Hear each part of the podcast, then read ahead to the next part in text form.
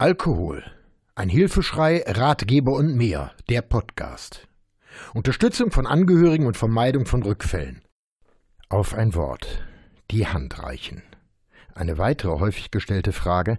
Was kann ich tun, wenn mein Partner mich um Hilfe bittet, wenn er tatsächlich den Entschluss fasst, sein Leben zu verändern? Bevor jetzt wieder der große Shitstorm in den sozialen Medien einsetzt, ich rede nicht von Lügen, der Vorstiebelung falscher Tatsachen, von Ausreden und dem Versuch, den Partner zu beschwichtigen. Ich rede von Einsicht und dem Willen, etwas zu verändern. Dann, aber nur dann, keine Hilfe geben, um den Alkoholismus zu unterstützen, aber die Hand reichen, wenn um Hilfe gebeten wird. Dies bedeutet auch zuhören, wenn der Betroffene erzählen möchte, dazu bringen, positiv über sich selbst zu denken. Viele Betroffene denken negativ über sich und fühlen sich überflüssig und nicht gebraucht. Keine Vorwürfe, aber der Hinweis, Alkohol ist keine Lösung. Loben, wenn Dinge gut gelaufen sind oder gut laufen und er gute Ansätze zeigt.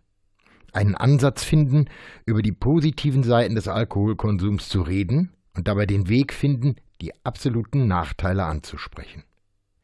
Ein großes Problem ist die Angst vor einer Behandlung und einem eventuellen Klinikaufenthalt. Viele Kranke verbinden den Gedanken an Entzug mit Klapse und Nasenbleiche. Fast alle diese Begriffe sind immer wieder negativ behaftet. Der Alkoholkranke befürchtet, weggesperrt zu werden oder dauerhaft dort zu bleiben. Wichtig, der Großteil der Therapie besteht aus Reden. Positive Aspekte erklären, Zusammenhalt der Familie, Verbesserung der beruflichen Situation und so weiter und so weiter. Einer der wesentlichsten Gründe für Raucher aufzuhören ist die Aussicht auf ein gesundes Leben. Bei regelmäßigem Alkoholgenuss werden die Organe dauerhaft geschädigt. Die Schäden sind zum großen Teil nicht mehr regenerierbar. Kurze Anmerkung. Chronischer Alkoholgenuss führt zu einer Volumenverminderung des Gehirns. Ein erkennbares Symptom ist eine fortschreitende Demenz, eine klare Abnahme der geistigen Leistungsfähigkeit oder epileptische Anfälle. Wie bei einigen organischen Schäden kann das Hirnvolumen nicht wieder aufgebaut werden, auch wenn der Alkoholiker abstinent lebt.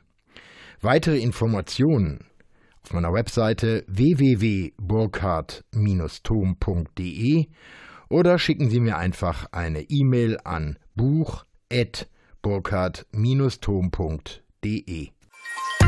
Diesen und weitere Podcasts gibt's auch rund um die Uhr in der Mediathek von NRVision. Wir hören und sehen uns auf www.nrvision.de.